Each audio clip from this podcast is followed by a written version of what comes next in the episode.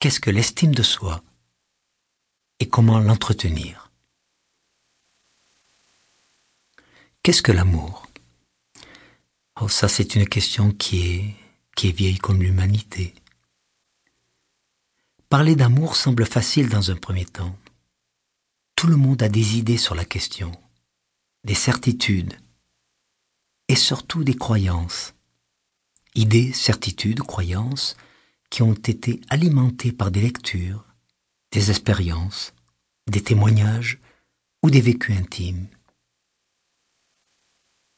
Il y a de plus en matière d'amour tout un imaginaire sur la façon dont on souhaiterait être aimé, dont on voudrait pouvoir aimer l'autre, et surtout, surtout, garder l'amour vivant dans la durée, garder un amour qui résisterait à l'épreuve du temps. Les contes de fées ont fait beaucoup pour alimenter certaines de nos leurs, pour entretenir de faux espoirs chez les hommes et les femmes d'aujourd'hui.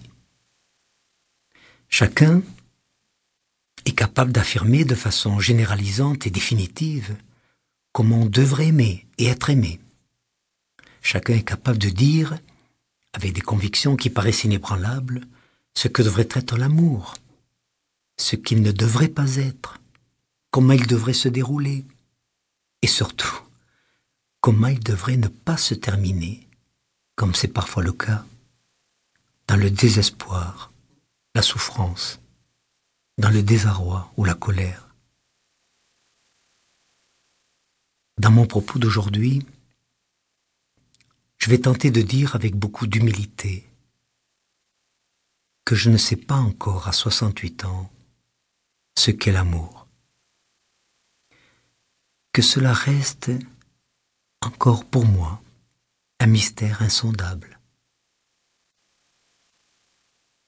Que l'amour m'apparaît comme un sentiment puissant, imprévisible, capable de me donner une force inouïe, mais aussi de me fragiliser à l'extrême, parfois aux limites de l'insupportable. Car l'amour peut arriver de façon soudaine, brutale, dans la vie d'un être humain, ou au contraire, maturer lentement, germer silencieusement, pour éclater ou s'exprimer vers une personne qui devient alors le réceptacle d'une tempête. Dire aussi que je suis rempli d'étonnement, d'émerveillement et aussi d'interrogation quand je rencontre l'amour. Quand je suis habité par lui, quand je le découvre chez l'autre, venant dans ma direction, quand je le vois autour de moi s'épanouir, être magnifié, embelli, ou au contraire, être maltraité, violenté par deux êtres qui pourtant prétendent s'aimer. pour parler de mon expérience personnelle, à la fois limitée et en même temps immensément riche. Quand je suis amoureux, j'ai le sentiment d'avoir un soleil en moi, un soleil intérieur qui m'illumine, qui me donne une énergie incroyable, puissante, et qui me semble dans les premiers temps inépuisable, éternelle une énergie qui mobilise, suscite un mouvement vers l'autre, celle qui est aimée, avec le désir de lui donner le meilleur de moi-même, pour rencontrer aussi le meilleur d'elle-même,